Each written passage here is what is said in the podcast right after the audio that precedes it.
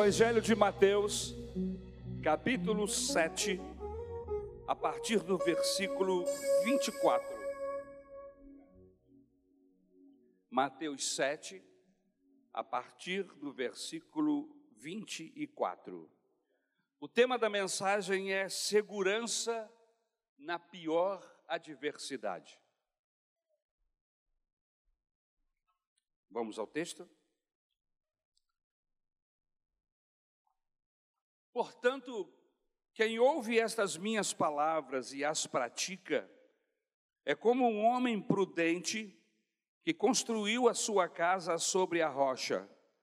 Caiu a chuva, transbordaram os rios, sopraram os ventos e deram contra aquela casa, e ela não caiu, porque tinha seus alicerces na rocha. Mas quem ouve estas minhas palavras e não as pratica, é como um insensato que construiu a sua casa sobre areia. Caiu a chuva, transbordaram os rios, sopraram os ventos e deram contra aquela casa, e ela caiu. E foi grande a sua queda. Até o versículo de número 27.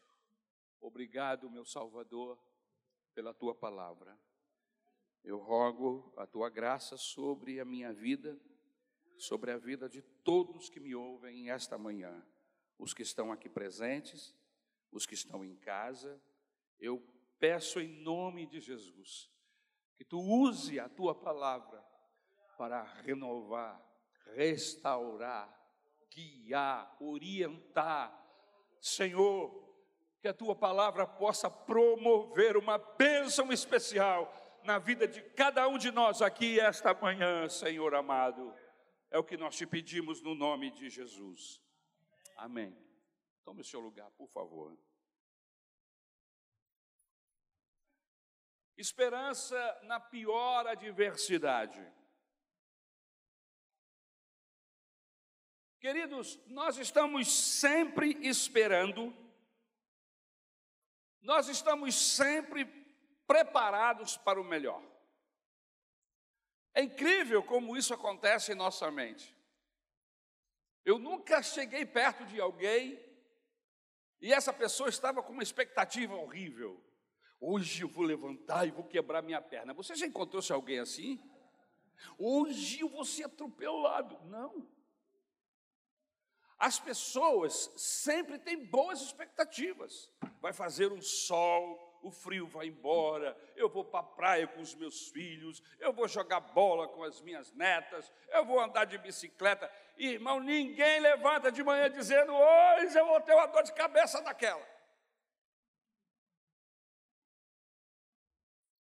Nós nunca achamos que o câncer vai nos alcançar. Nós nunca achamos que a diabetes vai nos pegar.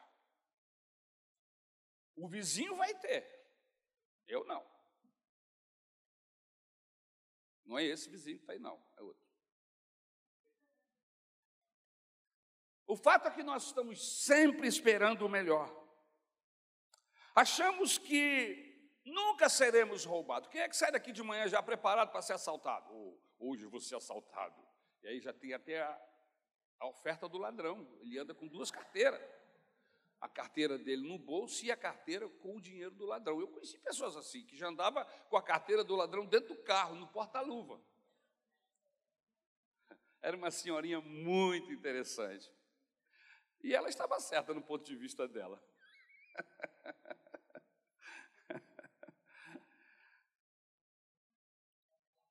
O problema é que nós sempre somos pegos no contrapé. É aquele telefonema pela manhã que a gente não esperava. É aquele caroço que você descobre enquanto está fazendo aquele exame corporal depois do banho, e é importante que você o faça. Tem muita gente que foi abençoado porque percebeu antes, bem antes, e pôde tratar. Mas aí ele descobre esse caroço, olha no espelho não tem dor, mas ele investiga e descobre que é um câncer. E aí o seu dia se transforma em uma noite. Nós estamos preparados para o dia ruim? Não. Não estamos preparados para o dia ruim. Mas eu não li esse texto como pretexto. Repare, você está com a Bíblia aberta? Veja aí no texto: vem a chuva, transbordam-se os rios, o vento sopra forte. E é o interessante é que vem a chuva, os rios transbordam, o vento sopra forte, nos dois casos. Porque o texto mostra dois casos. Um que constrói a casa na rocha e o que constrói a casa na areia. Irmãos, desse sermão, que é o sermão da montanha, o principal sermão do Senhor Jesus Cristo nos evangelhos, Todas as demais cartas, todos os ensinamentos da Bíblia Sagrada ligados à pessoa de Jesus, nascem deste sermão poderoso que é o sermão da montanha. O interessante aqui no capítulo 6, Jesus nos ensina a sermos felizes. Capítulo 5, capítulo 6. Feliz é! Bem-aventurado tem como significado. Feliz é todo aquele. Bem-aventurado é feliz, são felizes aqueles que praticam, aqueles que fazem isso. Então, Senhor Jesus, no capítulo 5, capítulo 6, nos ensina o caminho para a felicidade. Mas no capítulo de número 7, ele começa a falar prática. Uma coisa é ser ensinado, outra coisa é você ser levado à prática. O que, que o Senhor Jesus quer nos ensinar aqui neste sermão? Primeiro, Jesus nos ensina a sermos felizes e termina nos preparando para a tempestade. Engraçado que às vezes estamos lendo, os capítulos mudam e a gente pensa que mudou o tema. Mas procure ler a Bíblia sem ver ler enuncia, anunciados ou enunciados. Lê a Bíblia direto. É um texto só, é uma história só, é um contexto só. Em outras palavras, Jesus está dizendo: haverá um dia em que o vento vai soprar. Para alguns, a tempestade já começou. Para outros, estão passando no meio dela no meio do furacão. Ainda ontem, antes de começar essa, o preparo, desta, preparo final desta mensagem, eu estava lendo do aviso de emergência em toda a ilha japonesa e todas as demais ilhas. Um tufão violentíssimo, como ainda não passou por lá, expectativa de velocidade de vento de até 500 quilômetros por hora. Eles estão apavorados. E não era para menos. Existem algumas ilhas que o furacão vai engoli-las. Você está preparado para esse vento forte quando ele sopra? Um dia o vento vai soprar mais forte na sua casa no seu emprego, no seu trabalho, com a sua saúde. Em Mateus capítulo 7, versículo 24, o texto bíblico diz assim: Cai a chuva, transbordam os rios, o vento sopra. Irmãos, a vida não é sempre um mar de rosas.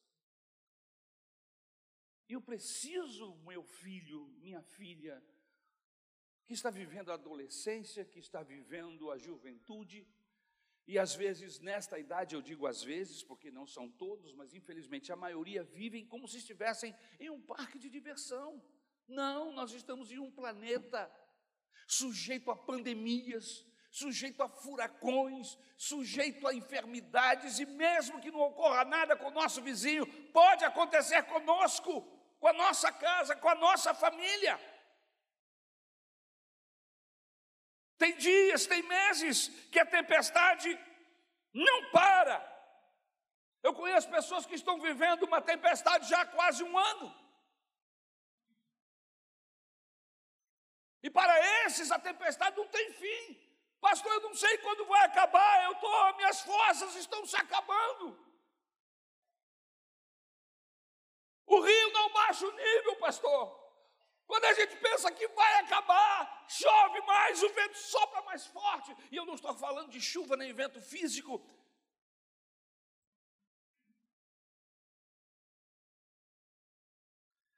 Preste atenção. Jesus quer, quer nos ensinar aprender a ser felizes, mesmo vivendo dias ou expostos a dias de tempestade e de vento forte. Aprende a ser feliz quem observa as palavras de Jesus. Repita isso para essa pessoa que está do seu lado. Aprende a ser feliz aqueles que observam as palavras de Jesus. Fique atento ao que Jesus está falando porque se você estiver atento, você tem probabilidade maior de alcançar esta graça. Agora, prepare-se para a tempestade. Esteja preparado para ela. É um imperativo para quem quer sobreviver. Quem quer sobreviver precisa estar preparado para a tempestade. Ah, me pegou de surpresa. Não deveria. Você é um seguidor de Jesus. E gente que segue Jesus, presta atenção nas suas palavras. E Jesus está falando: atenção, atenção. O mar está revolto, atenção, o vento está soprando forte, atenção, se você quer sobreviver, você precisa estar atento.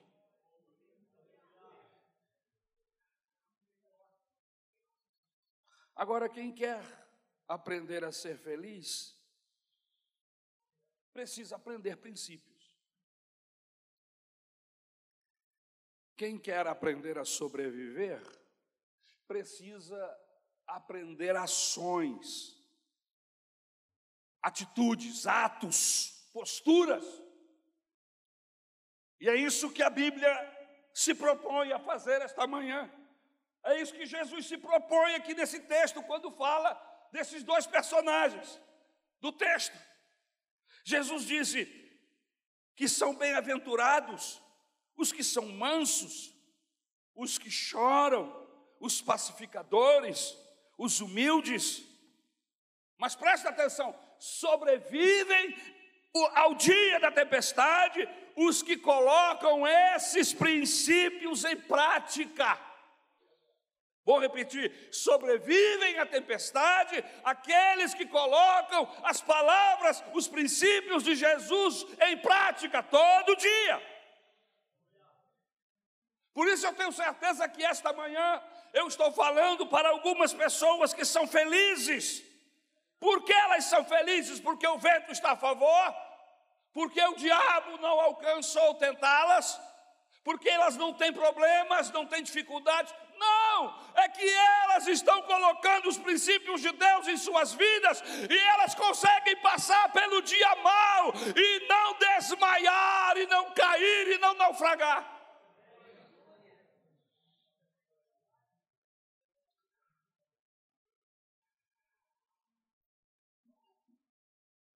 Em contrapartida, há pessoas aqui que não são felizes. Por quê? porque não quiseram se preparar para o dia da adversidade. Não quiseram aceitar que a tristeza existe, que a angústia é real. E não adianta cruzar os dedos, fazer figa, bater na madeirinha, se benzer, não adianta pensamento positivo. Jesus está dizendo: o vento vai soprar, você precisa estar preparado. Não, pastor, eu sou crente, sou imune à tribulação. Desculpe a risada irônica. Engano seu. Você não leu a Bíblia, e se leu, não entendeu. Não leu direito. Jesus disse: No mundo vocês terão tribulações, aflições em alguns textos. Vai chegar o dia em que você vai ter que sepultar algum ente querido, e o seu dia vai acabar, vai desabar. Irmãos, eu já fui a centenas de sepultamentos.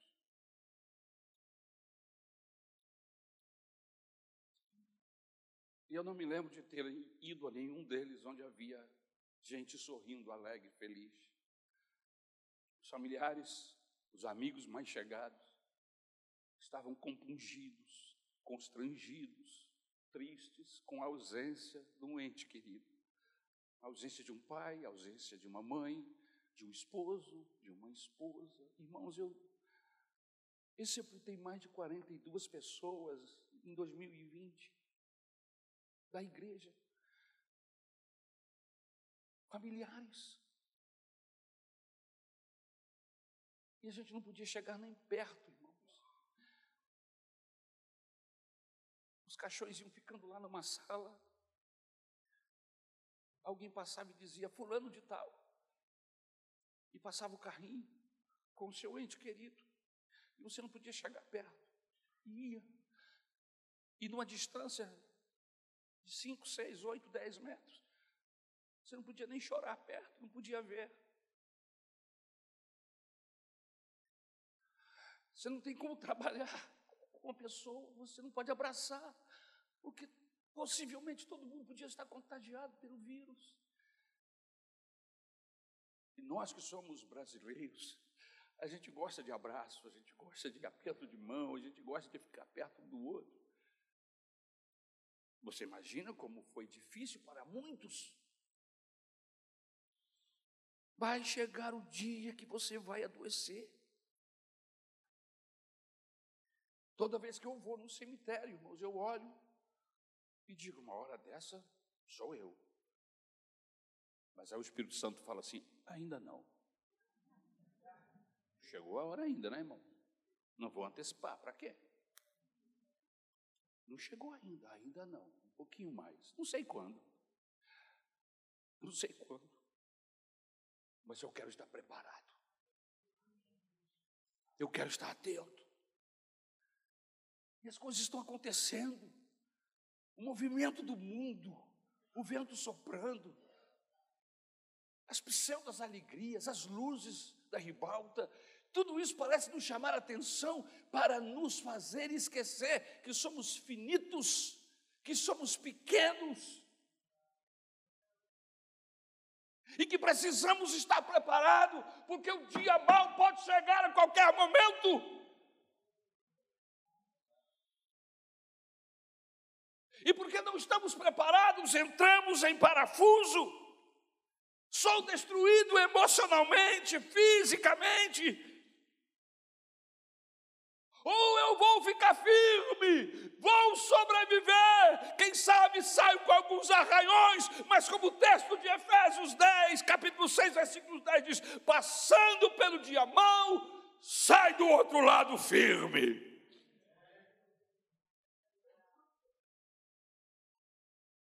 A chuva vem. A grande dúvida é: eu serei triunfante?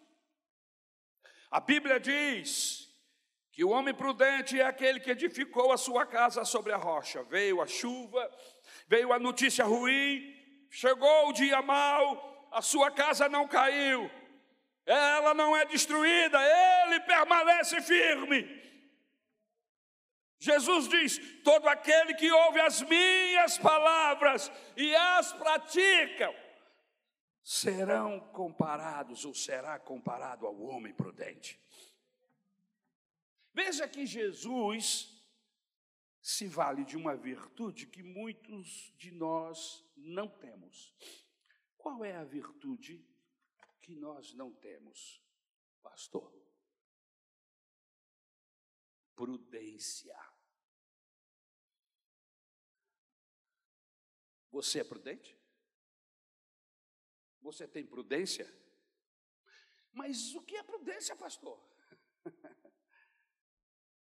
Deixa-me lhe contar uma fábula, e quem sabe com esta fábula, com essa historinha, você vai entender o que é prudência. A história da cigarra. Quem sabe você já ouviu. A história da cigarra e das formigas. Esta fábula nos fala de duas, de duas personagens, formiga e cigarra. No verão, as formigas trabalhavam todos os dias, trabalhavam muito, enquanto a cigarra cantava e cantava.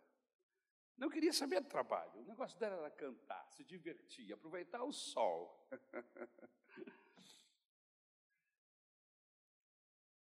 Mas o inverno chegou. As formigas que trabalharam armazenaram muito alimento. Quando chegou o inverno, elas tinham o que comer.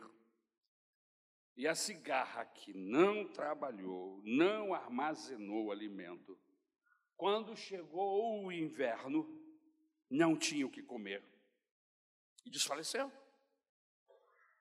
Porém, as formigas sobreviveram, porque aproveitaram o dia bom, o sol, armazenaram o que puderam, trabalharam muito. O inverno chegou e elas estavam acolhidas no formigueiro e sobreviveram ao inverno. Como poderemos ou como podemos definir a prudência? Prudência, meus irmãos, é a compreensão que o infortúnio e as reviravoltas fazem parte da vida. E se eu sou prudente, eu preciso estar preparado para as reviravoltas, para os infortúnios que a vida possa me apresentar.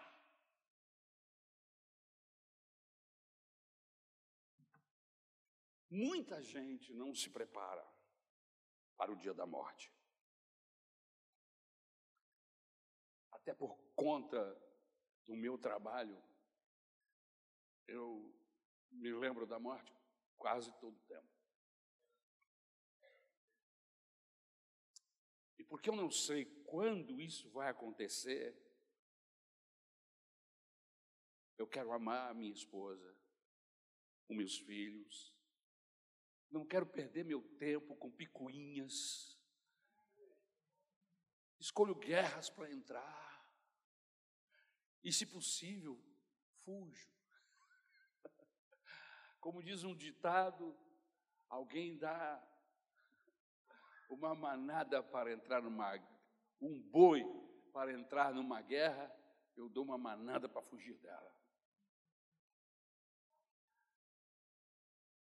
Jesus diz, ou disse, que o homem prudente é aquele que edifica sua casa sobre a rocha. E o que isso significa? Se você quiser sobreviver quando a tempestade bater, quando a tempestade vier sobre você, olha o que Jesus está dizendo: ouça as minhas palavras e as pratica porque quem ouve as minhas palavras e as pratica, quando vier a tempestade, a casa dessa pessoa, a sua estrutura de vida, os seus alicerces de vida estão sólidos, não cairão, como se ele estivesse edificado sobre a rocha. Veja o texto, você fechou a Bíblia, pecou. Quando você for a uma igreja e alguém estiver pregando a Bíblia, mantenha o texto aberto. Confere se o cabra está pregando mesmo a Bíblia Sagrada. Porque tem gente que usa o texto como pretexto, mas não prega a Bíblia. Bandido. Igreja esperta. Manter a Bíblia aberta. Ele não fala nada, mas esse cara não é sério, não. Esse cara é bandido. Olha o que, que tem que ele está falando com o texto que ele leu. Mas isso é outra mensagem. Veja o que Jesus disse. Portanto, versículo 24: Quem ouve estas minhas palavras e as pratica, é como um homem prudente que construiu a sua casa sobre a rocha. Como praticar as palavras de Jesus, pastor? Mas quem ouve as minhas palavras e não as pratica, é como o insensato que construiu a sua casa sobre areia. A nossa maior dificuldade não é de ouvir, irmãos, é de praticar. O texto diz: quem ouve? Todo mundo ouve. Está todo mundo ouvindo? Agora a pergunta é: todo mundo vai praticar? é outra coisa, é outra resposta. A nossa dificuldade não é ouvir, mas é praticar. Você precisa aprender que se você quiser sobreviver ao dia mau, ao dia difícil, você tem que, em primeiro lugar, anote aí, aceitar aquilo que muita gente aí no mundo, na nossa sociedade e até mesmo dentro da igreja, aceitar que aquilo que você chama de teses da Bíblia são verdades bíblicas. A Bíblia não tem teses, a Bíblia tem verdades. Enquanto você considerar as palavras de Jesus como teses, como opiniões, você não será guardado. Mas quando você abraçar as palavras de Jesus como palavras de vida eterna, como bússola, como orientação de Deus para a sua vida, algo diferente vai começar a acontecer no seu coração e em toda a sua jornada.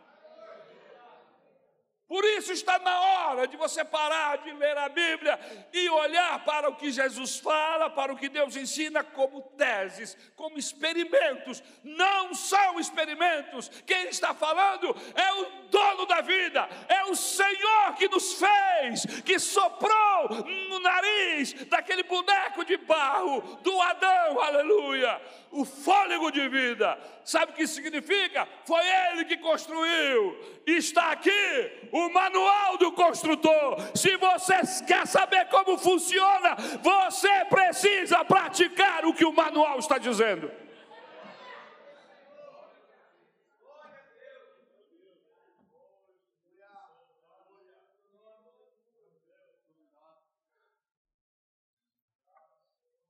Pelo menos umas duas ou três vezes na minha jornada eu convivi com pessoas que compraram equipamentos novos, e eu estava lá quando chegou o equipamento, aquela alegria.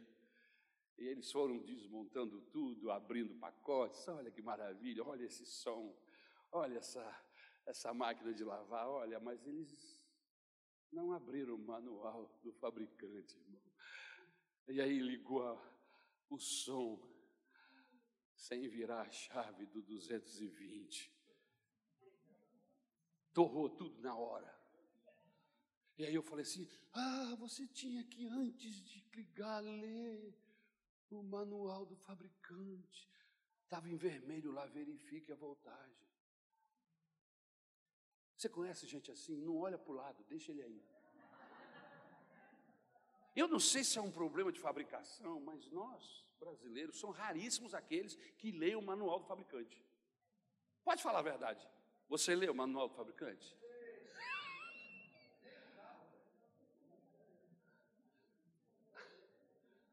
A gente precisa aprender a ler o manual do fabricante. Eu também era assim. Até o dia que eu andei, andei perdendo equipamentos. Eu falei assim: eu preciso ler o manual. Porque eles explicam o passo a passo de como funciona. Tudo é assim, irmãos. Deus nos fez. Ele sabe como nós funcionamos, nós precisamos saber como Ele funciona. Então a Bíblia é esse manual que vai mostrar Deus para você e vai mostrar você para você mesmo. A Bíblia é esplendorosa. Se você quiser viver o dia mal, aceite as chamadas teses da Bíblia como verdades de Deus.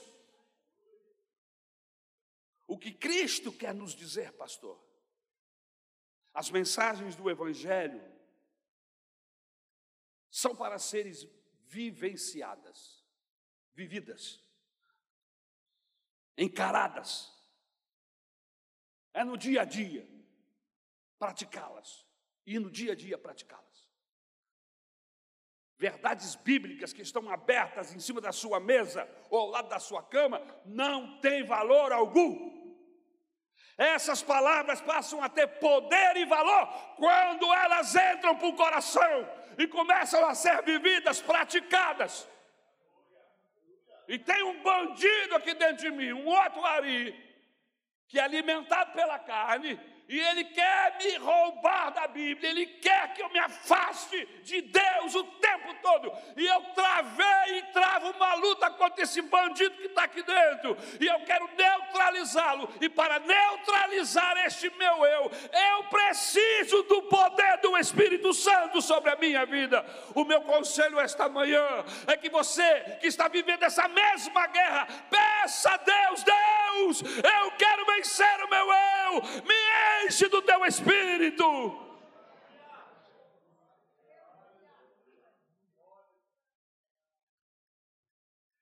Nós temos aqui esta manhã representantes de não mais oito ou nove tipos de problemas. E eu vou enumerar alguns e com certeza você vai se identificar. Primeiro, problema de saúde. Outro, problema financeiro. Outro, problemas de relacionamentos com o marido, com a esposa, com filhos. Sentimentos não resolvidos. Falta de perdão. Paixões não controladas. Medos com relação ao futuro. Frustrações profissionais, pessoais, vocacionais.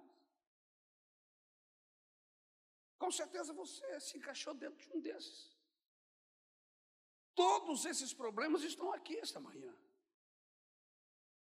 E o que Cristo está nos dizendo é que se você se preparar, ou quer se preparar para enfrentar esses problemas, você precisa ouvir as suas palavras. E mais do que isso, você precisa aplicar essas palavras dentro desses problemas que foram citados aqui. Aplique esses princípios em uma dessas áreas que você foi atingido. E com isso o texto bíblico diz que você vai sobreviver. Irmãos, na tempestade na qual você está metido, a Bíblia tem sempre algo para nos falar, não importa qual. Por exemplo, sobre as finanças. O que a Bíblia pode nos ensinar sobre as finanças? No Sermão da Montanha, no capítulo 6, versículo de número 25, Jesus nos diz assim: Portanto, eu lhes digo, não se preocupe com suas próprias vidas, quanto ao que comer ou beber, nem com seus próprios corpos, quanto ao que vestir. Não é a vida mais importante do que a comida, e o corpo mais importante do que a roupa? Se Deus cuida dos pardais e das flores do campo, que hoje estão vivos e amanhã está seca sendo lançada ao fogo, quanto mais não cuidará Ele de vós, de vocês, diz o Senhor. Confiança, confiança em Deus. O que mais, pastor? Sobre relacionamento o que a Bíblia nos ensina? Mateus capítulo 5, 43. Vocês ouviram o que foi dito? Ame o seu próximo e odeie o inimigo. Mas eu, porém, vos digo: ame o seu próximo, ame a Deus e ame o seu inimigo. Ore por ele abençoe. Coloque brasas quentes em sua cabeça. O que é colocar brasas quentes na cabeça do inimigo? É quando ele está esperando o troco, uma maldade da sua parte, você vai e faz o bem. Isso é colocar brasas quentes na cabeça dele. Ele está esperando troco, ele está esperando uma rasteira, ele está esperando um coice, ele está esperando alguma coisa, porque ele lhe feriu, ele lhe ofendeu. E aí, em vez de você lhe coicear, você diz: Eu vou orar por você, para Deus abençoar a sua vida. E aí ele ganha um susto, fica amarelo, fica sem graça. E aí, na segunda vez, você lhe põe brasas quentes, faz o bem, faz o bem, não perde a oportunidade de fazer o bem e você vai ganhar, esse inimigo vai se tornar seu amigo, porque ele vai ver Jesus em você, aleluia. E aquele que lhe fazia mal, que lhe trazia perturbações, agora é seu amigo. Queridos, nós não precisamos de uma nova revelação, mas nós precisamos sim ouvir o que Jesus disse e guardar essas palavras nos nossos corações. Segundo lugar, como é que eu, que eu faço para sobreviver às tempestades da vida? Transforme sua fé em obediência. O que o Senhor Jesus lhe falar, obedeça. Fé está ligado à obediência aos princípios de Deus. Veja o que Jesus diz no versículo 24, capítulo 7 de Mateus, versículo 24. Portanto, quem ouve estas minhas palavras e as pratica, é como um homem prudente que construiu a sua casa sobre a rocha. Ora, ele está dizendo: não construa sobre a areia, porque sobre a areia ela não tem firmeza, vocês se lembram daqueles dois prédios, se eu não estou enganado, que desabaram aqui na Barra da Tijuca há muitos anos atrás? Pessoas investiram suas vidas, porque quando você compra um imóvel, é verdade que muitos têm sobeja e compra quantos quiserem, a hora que quiserem, mas a maioria compra um imóvel com a economia da sua vida suor, trabalharam muito. Estavam lá e de repente receberam um aviso de que o prédio estava todo rachando. Prefeitura mandou lá os engenheiros competentes e disse: vocês têm que sair daí urgente, esse prédio vai desabar. Mas como? Foram investigar as colunas do edifício, as paredes. Eles usaram areia da praia bandidos, salafrários, cachorros. Me ajuda aí, irmãos. Só não fale palavrão, por favor. Não, porque tem uma raça de gente, irmãos, que sinceramente, se você não é convertido em Jesus, você você usa as mãos e lhe estapeia a cara, o mínimo. Pessoas que não estão nem aí. E é possível que hajam aqui pessoas vítimas de salafrários, de bandidos que trabalham nessa área. Perderam tudo. Até hoje, me parece que não foi solucionado esse problema. Até hoje. Jesus está dizendo: não constrói. E aí você é teimoso, porque tem gente que é teimoso. Ah, não, mas eu vou fazer um experimento. Vai. Vai, bonzão. Vai, senhorzão da sua vida, você sabe tudo, você entende de tudo. E aí quebra a cara. Não é mais fácil obedecer? A Bíblia está dizendo: não entra por esse caminho. Não se case com pessoas com essa característica. Não faça negócio com gente assim. Abre o teu olho. O Espírito Santo está falando. Até o papagaio profetiza em casa. Selva, selva. A mãe fala, o pai fala, a avó fala. Mas você sabe tudo, afinal de contas, você tem 17 anos, sabe tudo.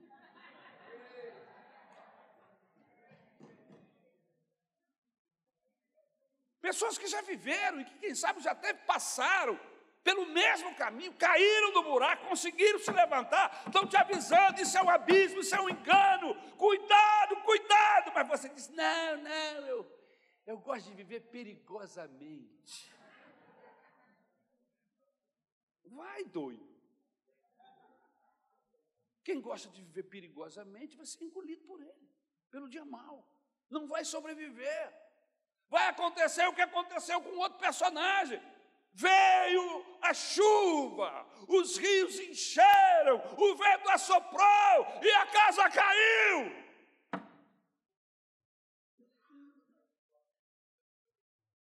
O que é transformar sua fé em obediência? É fazer o que Jesus está falando. É crer, confiar que Ele sabe mais que você, sabe mais do que eu. Ele ama você e os seus conselhos, o que a Bíblia diz, é para cuidado da sua alma, do seu corpo, da sua família, do seu casamento, dos seus negócios. Deus quer levar você para o céu e Ele está cuidando de você para quando chegar a hora você ir para lá.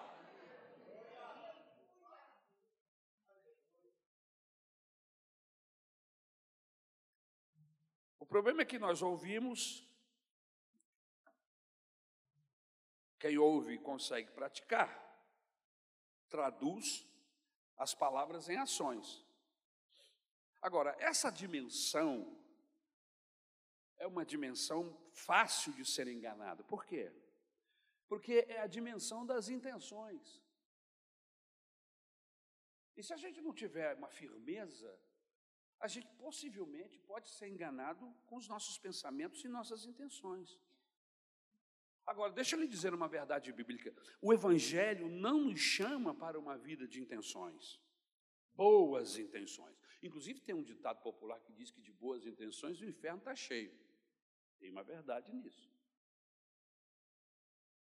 Mas o Evangelho nos chama para uma vida de práticas boas e ações boas. Jesus nos ensina a orar, Jesus nos ensina a jejuar. Inclusive, eu não sei se você está participando, mas às vezes eu fico um pouco frustrado, porque quando a gente pensa que a igreja, não, agora vai, agora vai. E aí a igreja não vai. A igreja está pensando em outra coisa, está plugada em outro sistema.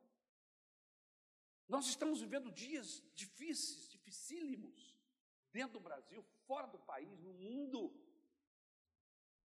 Os economistas, os estudiosos da matéria ficam apavorados de verem a reação da natureza, a economia, a sociedade totalmente dispersa e avessa.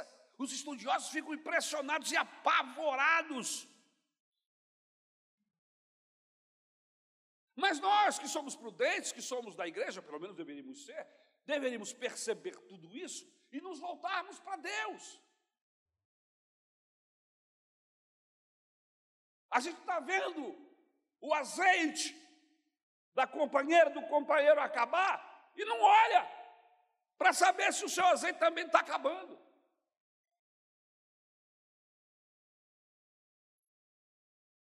O Evangelho não nos chama para uma vida de intenções. Jesus nos chama para uma prática, por isso ele nos ensina a orar, por isso ele nos ensina a jejuar. Estamos em uma campanha de oração às madrugadas, começamos na última ceia e vamos terminar na próxima. Quantas pessoas aqui estão envolvidos nesse projeto de oração às madrugadas? Levante sua mão assim. Ah, temos um bom grupo, graças a Deus. Se você não está participando, está na hora. Procure qualquer um dos nossos diáconos, eles são líderes de grupos de oração. Começa às 10 da noite, 22 horas. De meia e meia hora muda o grupo. Entre um grupo desse. Uma hora que você achar que, que pode, que não vai ser difícil, que vai ser complicado. Difícil vai ser, porque orar de madrugada é sempre difícil. Mas você precisa, você tem algo com Deus, você tem uma luta a travar, então você vai colocar em prática aquilo que Jesus está ensinando. Jesus disse: batei, batei, por quê? Porque a porta vai abrir. Busca, busca, porque você vai encontrar. Jesus nos ensina a não nos preocuparmos com questões menores de como nos vestir e etc. Ele nos ensina a perdoar, isso são tudo práticas. No sermão, da montanha, ele nos ensina, no capítulo 7, ele nos chama para a prática. Agora é a hora da ação, é hora de praticarmos o que nós temos estudado. E o primeiro mandamento é amar o Senhor, teu Deus, com toda a tua força e todo o entendimento. Êxodo capítulo 20. Ame ao Senhor. Ame ao Senhor. Se você acha que está amando pouco ou que está amando menos, peça ajuda ao Espírito Santo. Senhor, eu quero me apaixonar por Jesus. Eu quero me apaixonar.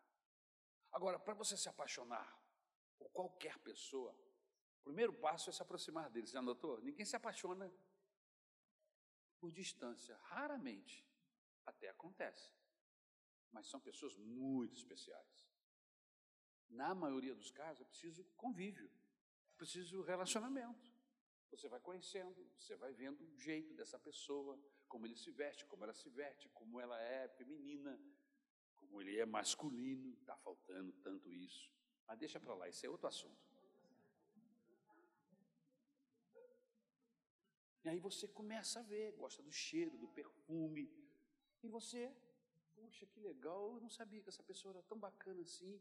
Você começa a ficar encantado, encantado, e daqui a pouquinho você está atraído, quer ficar perto dele, quer ficar perto dela. É assim. Qual é o meu conselho? Você quer apaixonar-se por Jesus? Aproxime-se dele. E olha, vou te dizer uma coisa: essa paixão vai ser mais rápida do que acontece normalmente, humanamente falando.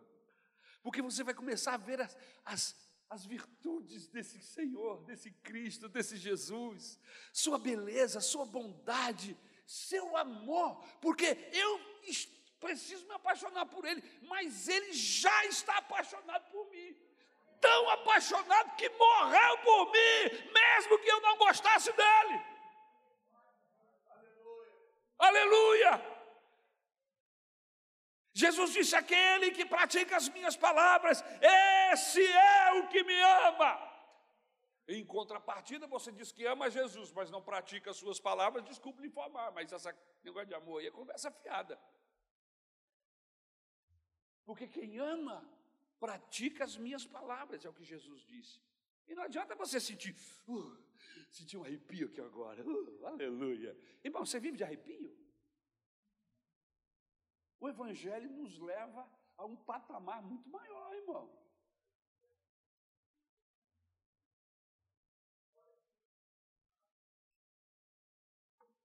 A melhor forma de guardar um princípio de vida, sabe qual é? Praticando. Todo professor sabe disso. A melhor forma de aprender é ensinar. A melhor forma de fazer com que a Bíblia seja verdadeira em minha vida é praticá-la. O problema do cristianismo moderno é que não praticamos aquilo que sabemos. Eu cheguei à conclusão, irmãos, que a gente não precisa de mensagem nova. Eu queria que você começasse a praticar o que você já aprendeu até aqui. Comece a colocar em prática o que você aprendeu até aqui. Esquece o que vai ser pregado hoje à noite. Amanhã, semana que vem.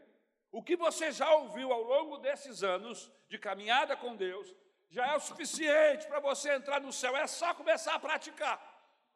É só começar a viver. Segundo, a melhor maneira de não ser destruído no dia que vier a tempestade é hoje, enquanto eu estou na bonança, começar a viver os princípios espirituais. Não espere a vaca ir para o brejo para fechar a porta. Não! Feche a porta antes. Cuide da pobre da vaca antes. Ou cerque o brejo. Em outras palavras, comece a viver agora, pois quando vier o dia mau, você vai triunfar. Aproxime-se dos seus filhos. Ensine-os obediência. Obediência é ensinado. Ninguém é obediente porque nasceu obediente, isso é conversa para boi dormir. Obediência é ensinada. Se você não ensinar o seu menino, sua menina, desde pequenininha ele obedecer, quando ele tiver 13 anos, ele vai virar as costas e vai deixar você falando sozinho, sozinha. Agora ensine-o a obedecer. E quando você disser, Gabriel, vem aqui. Não importa se ele acabou de discutir, se ele acabou de dizer coisas para você, ele vai parar. E ele vai olhar para você e vai voltar e vai dizer. Se não dizer, pelo menos calado vai ficar. Ele vai voltar. Princípio de obediência, que é plantado. Ensine. Ah, pastor, eu não posso com essa criança. Como? Uma criança de três anos, você não pode com ela. Me explica isso. É demais para mim, então para que você teve se é demais para você?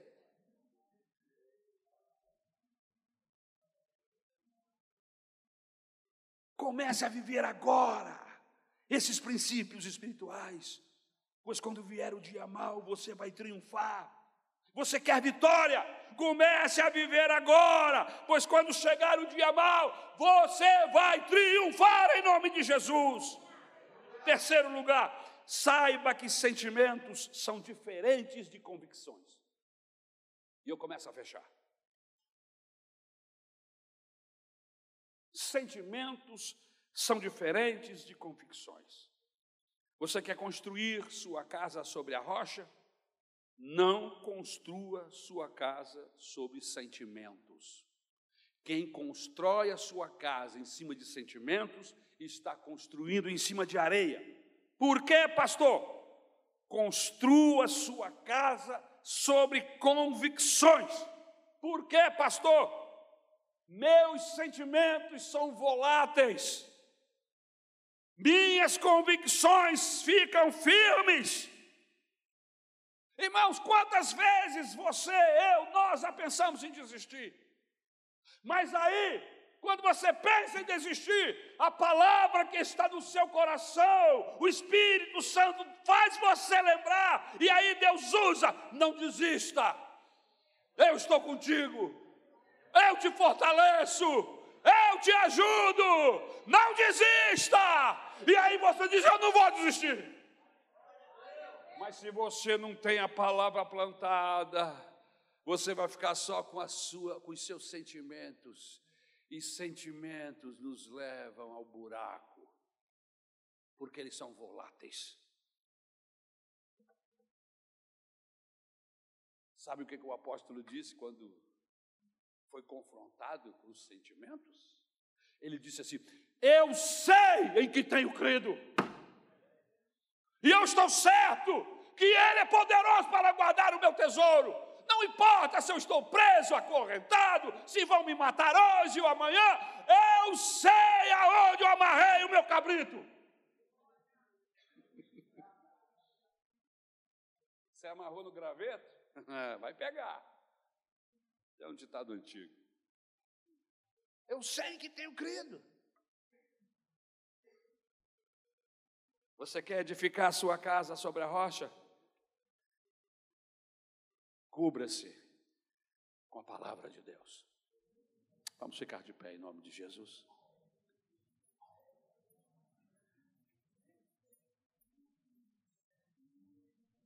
Amor, você, você não está vindo mais aqui falar comigo na hora da mensagem. A igreja fica esperando. Vai, Isabel, vai, Isabel. Aí você não vem e eu, eu vou embora. A culpa é minha, meu amor, não é sua. Eu só estou te lembrando do nosso compromisso sobe para cá e puxa meu paletó, meu casaco, minha camisa, seja lá o que for. São 12 horas e 11 minutos, em dois minutos vamos terminar essa reunião. Eu queria orar por você, queria que você orasse por mim, porque eu não estou aqui como professor, irmãos. Eu sou exatamente como você. Eu preciso da ajuda de Deus. Eu preciso que o Espírito Santo me renove, me oriente. Eu estou aqui como alguém que sabe o que você vive, porque eu vivo situações semelhantes, mas eu tomei uma decisão. Eu não vou me deixar levar por sentimentos, eu vou encher o meu coração da palavra de Deus. Sabe o que, eu estou fazendo? Eu e mais alguns irmãos aqui. Eu continuo fazendo a minha leitura bíblica, como todo dia, todo mundo está fazendo. Estamos terminando o livro de Neemias, alguns já terminaram na nossa leitura com a igreja. Mas agora, com a oração, as madrugadas, eu comecei a ler o Evangelho de João. Eu leio o Evangelho de João em uma semana. Vou começar amanhã a terceira vez. Mas, pastor, por que você está lendo o Evangelho de João? Porque eu quero que o Evangelho de João, que apresenta Jesus como Filho de Deus, entre na minha mente. Quando terminar o mês de oração, eu li o Evangelho de João quatro vezes. E eu vou dizer, eu vou continuar lendo. Eu vou continuar lendo, entendendo, pedindo ao Espírito Santo. Eu quero encher meu coração da palavra do Evangelho de João, que é o Evangelho que revela Jesus para a igreja, revela Jesus como a águia, o Filho de Deus, o enviado do Senhor, o Salvador da humanidade. Aleluia! Quando chegar no final do ano, não é possível que esse evangelho não esteja aqui, porque uma vez que ele estiver aqui, a ideia é começar a praticar é começar a aplicá-lo na minha vida, no meu relacionamento com a Isabel, com os meus filhos, com meus vizinhos, no trânsito, quando eu compro, quando eu vendo, quando eu entro, quando eu saio. A ideia é essa: é colocar na perspectiva da minha vida a palavra de Deus. E aí, queridos, eu vou olhar o mundo de uma outra perspectiva, eu vou olhar as, as circunstâncias da vida, o vento forte, a chuva, de uma outra circunstância. Qual? Segurança. Plantei, construí a minha casa sobre a rocha. Pode cair o mundo, a minha casa não vai abaixo.